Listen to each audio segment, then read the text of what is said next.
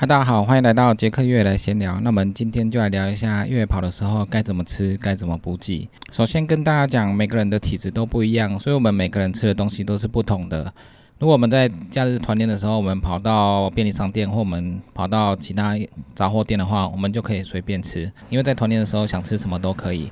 那跑完之后，如果是晨跑的话，跑完之后再吃个早餐；如果是夜跑的话，跑完之后再吃个宵夜，那就是一个很棒的练习。如果我们参加马拉松赛事，如果你参加的马拉松赛事是那种吃喝的马拉松，那你慢慢跑，边吃边玩，那也没关系。但是这种边吃边玩的，其实对身体不太好，因为你一直吃，那你身体的胃塞那么多东西，那血液一直流回胃来处理消化，这样如果你跑。十 K 半马或全马都是对身体的负担。如果是慢慢玩不在乎的时间，其实是没差啦。如果一般我们正常跑马拉松的时候，我们到补给站大概会吃一点东西，那补充一下体能和水分，那就继续往前进了。这个是最一般的，因为台湾补站的菜色真的很多，虽然都很好吃，但是我们吃我们需要的东西就可以了。但是如果你是要求成绩的话，很多人就是身上会带着能量胶。能量棒，那吃这些东西，在到补站的时候再喝水，这样就跑完全程。因为你要跑出你自己的最好的成绩的话，你比较没有时间在补站慢慢的吃。而且如果你不是跑得很快的话，到补站的时候，你可能就要先挤进去，然后再拿到东西，然后再吃。那这个过程就浪费很多时间了，所以如果你是要求自己 PB 的话，那一般的选手大概都是身上带着几个能量棒、能量胶，然后到补站喝了水就走了。所以在跑马拉松的时候，我们吃的东西大概都是以补站为主。那你要跑得好玩，或者是跑得快、跑得正常，就要看你个人的要求。那一边跑又吃很多的话，这样对身体真的是不太好。如果你要大吃一顿的话，你不如跑完赛事之后再去好好的吃一下，这样子身体的负担才不会那么大。而且你赛后你再去吃的话，刚好可以把那些能量都补回来。那另外一种，如果我们跑超马的话，超马的吃法又不一样了。因为超马跑的时间往往会超过五小时以上，三次性的跑步，我们的身体能够承受什么程度，每个人都是不一样的。而且如果你没有常常假日跑四十 K 以上的话，那跑超马的时候到六十 K 到八十 K，你的身体会出现什么状况，自己可能都不太晓得。所以。跑超马的吃法又不太一样。如果我们今天跑的超马是 A 点到 B 点的话，这段旅程当中如果是有补站，当然是很好。但是如果是自己去练习的话，那你可能就要到每个便利商店去补给一下。那补给的时候，你吃的东西还是要量力而为，不要一下就吃太饱，因为吃太饱你根本就跑不动了。不是吃多了就可以跑比较久。是要吃的刚刚好，吃的刚刚好又可以跑得起来。每一个便利商店你都有补到，那你消耗的体力再慢慢的恢复一点点，再恢复一点点，这样才能越跑越久。如果是绕圈的超马赛的话，这个更难，因为如果你都在操场跑步，虽然绕圈赛它都有补给站，但是每个小时你要怎么吃，这个要自己先规划好。前面跑了五十 K 可能还在全马以内，但是超过五十 K 之后要怎么吃，这就是一个比较大的问题。超过五十 K 你体力下降了，你身体变疲劳了。那你的能量越来越少了，那在这个时候，你要怎么去吃东西？到入夜的时候，你要不要吃一些热汤？或者是说吃一些比较有营养的东西，让你的身体还可以持续的跑下去。因为长时间的绕圈赛，这个是非常累的，要经过夜晚，那夜晚又会很想睡觉。晚上的时候，你要要能能够吃进东西，继续的奔跑。很多绕圈赛的选手跑到一段时间之后，就会开始呕吐，因为如果没有补给好，身体到一定的时间就会开始不舒服，那胃可能也会不舒服，所以。要跑这种超马比赛，不管是 A 点到 B 点，或者是绕圈赛的，你的补给都要自己规划好。少量多餐的补给，可能对胃的负担会比较少一点。之前我在绕圈赛的时候，看到日本的选手，他们几乎都是没有吃一些主食或者是其他的东西，他们吃的饭团也都是小小的一颗而已，可能都还是一吃一些能量棒、能量胶这样子而已。但是吃这么少的东西会不会吐？还是会？我看他们有时候跑一跑还是会吐。但是虽然想吐，但是你胃里并没有什么东西，所以也不会吐出什么东西来。小饭团还有小的能量棒、能量胶，还是可以帮你补充体能。不过这种的吃法虽然还不错，但是你需要长时间的练习。如果你没有长时间的经过练习吃这些东西的话，一旦你参加这种比赛，你突然这样吃，你身体还是会受不了，没办法适应。那刚刚一开始说参加马拉松，如果你要求你的 PB 的话，很多选手都是会吃能量胶、能量棒。然后到补给站喝水，就这样而已。这个在山铁选手也会出现。山铁选手里面的骑脚车项目，它就是需要一直输出能量，让你的单车可以一直维持到时速三十公里、四十公里，甚至到五十公里。那你就必须一直输出能量。你在单车上，你也不可能慢慢的吃便当、吃泡面，或者是吃饭团。所以在三铁比赛的时候，大家骑脚踏车，大家都是把能量胶贴一排在单车的骨架上，自己规划好时间的时候，就撕一包下来吃，就是把你的能量补满，那你的身体可以持续的输出力量，让脚踏车可以维持时速在四十到六十之间。所以骑脚踏车也是必须不断的补充能量。如果你骑脚踏车要慢慢吃的话，也是可以。但是这个是不要求成绩，只要求完赛的做法。如果你要要求单车的成绩的话，你可能就是要不停的吃能量胶。跑全马要要求成绩的话，可能也要习惯吃能量胶。跑超马的话，能量胶可能是不行的，因为能量胶就是在短暂的时间维持你一直输出能量，但是超马时间太长了，所以你必须要练习，让你可以身体维持比较久的运动的吃法。可以让身体一直维持能量，然后又不呕吐的状况，胃口又很好的状况下，这就是当天比赛最好的吃法。那越野跑的时候也是一样，越野跑的时候，因为我们有背个背包，所以一般我们如果是训练的话，我们到山上去，我们可以带些面包、饭团，或一些自己喜欢吃的东西或饮料。这些东西可能会有点重，但是当你到山上的时候，吃完之后，慢慢的你背包会越来越轻。因为我们现在训练，所以我们可以每次上山都吃看看不一样的食物，来试试看我们身体到底比较能够接受哪些食物，是面包还是饭团会比较好。那喝的饮料是可乐还是咖啡，这些在训练的时候都可以去尝试。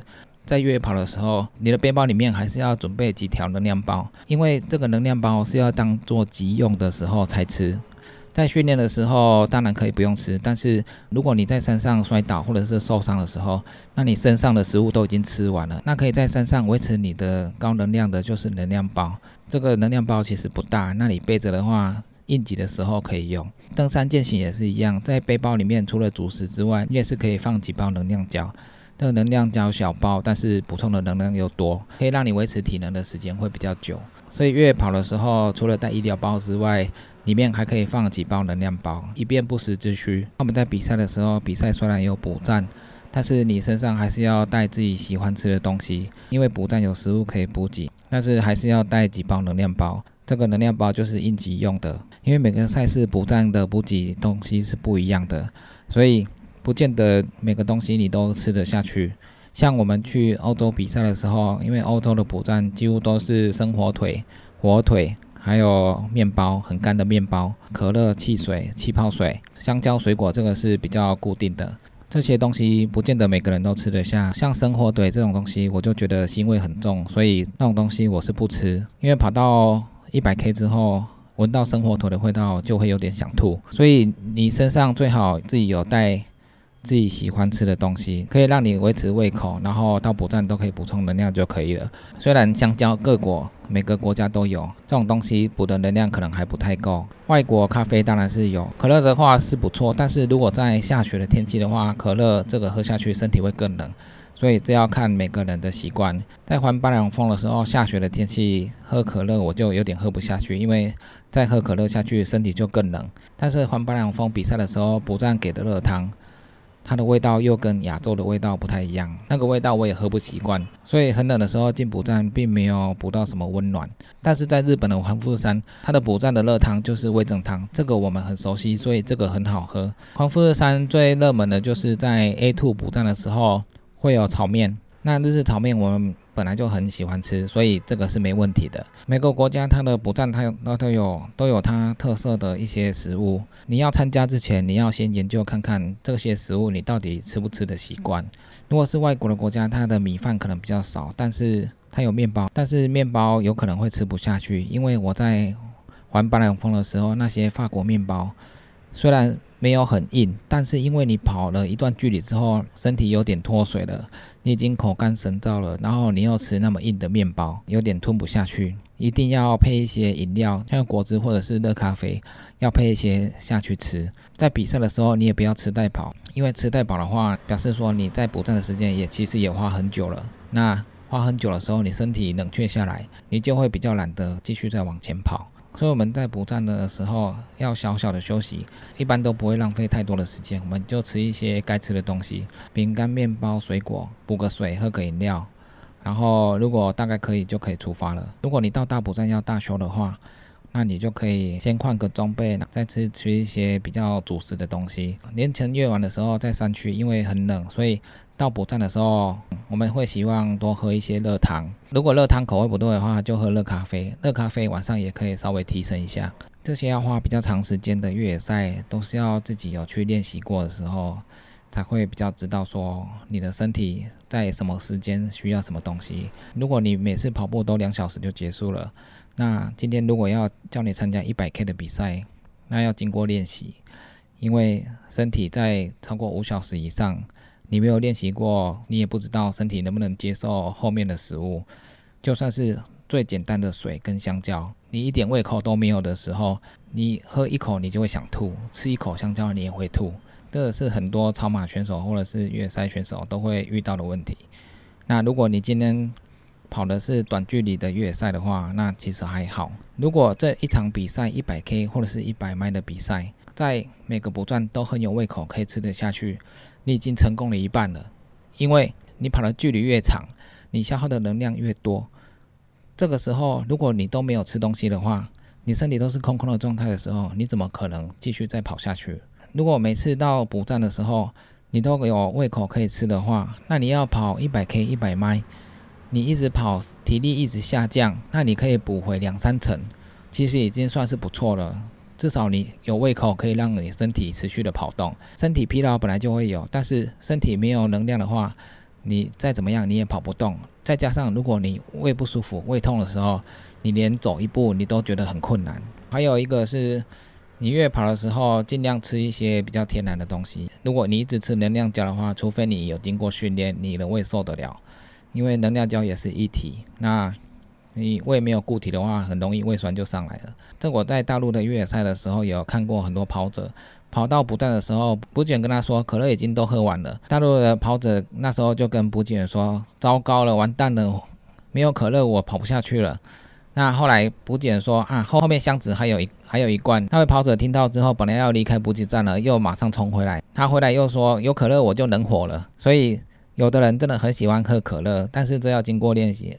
外国人常常比赛的时候喝可乐，虽然我们有的会觉得说喝可乐肚子会都是气，这样子跑可能会不舒服。但是如果你从以前跑步就喝习惯的话，其实是没有问题的，只要你习惯，你适应这个食物就可以了。每个人都有不一样自己喜欢的食物。当你跑到有点没胃口的时候，你吃，你至少你身上喜欢的食物你还吃得下的话，那就是一个非常重要的东西。因为如果这时候你吃你喜欢的东西可以补充你的能量的话，那你慢慢的胃经过一段时间之后，到补站的时候，你的胃慢慢的恢复过来的时候，那你就可以在补站尝试吃别的东西去补充你的能量。我们在跑步的时候，不管是全马、超马、越野跑，你的胃能不能正常的运作，这个是很重要的。像我自己常常在练习的时候，一样跑五十 K，没有吃东西，跑到三十 K 的时候，就会突然觉得整个体力下滑。所以你在同样的路线在做练习的时候，你就把你的补给做的频率比较高一点，少量多餐的多补给。后来再做同样的训练，到一样到三十 K 的左右的地方，你就会觉得说还是可以跑下去。这时候没什么状况，没有说体力突然下滑的状况发生。所以这个就是自己在练习的时候就可以做一些调整，带你喜欢吃的东西去山上做尝试。你要吃多少的量？那你先跑一次之后。自己再做调整，还有试试看自己超过五小时到十小时之间，第几个小时身体可能会容易出状况。吃热食的话，可以让你身体有比较温暖的感觉；喝咖啡也可以，就是让你身体提神一下。在晚上的越野跑，在山区跑，其实专注力要更高。因为路线看不清楚嘛，那体力又下滑的话，昏昏沉沉的话，这样比较危险。既然参加比赛，晚上就要有夜战的打算，所以晚上要维持好精神。虽然速度可能不快，但是你还是可以慢慢的下山到补给站。等到早上天气放晴的时候，温度会渐渐上升，那你身体就不会觉得那么冷。那补给又可以做好的话。那你接下来大概就是差不多快完赛了。今天就稍微聊一下月跑的时候要怎么吃会比较好一点，还是有很多东西可以讨论，下次我们再来聊。那以上就是今天的杰克月来闲聊，记得订阅 YouTube、按赞 FB 粉丝页，还有追踪我 IG，就这样喽，拜拜。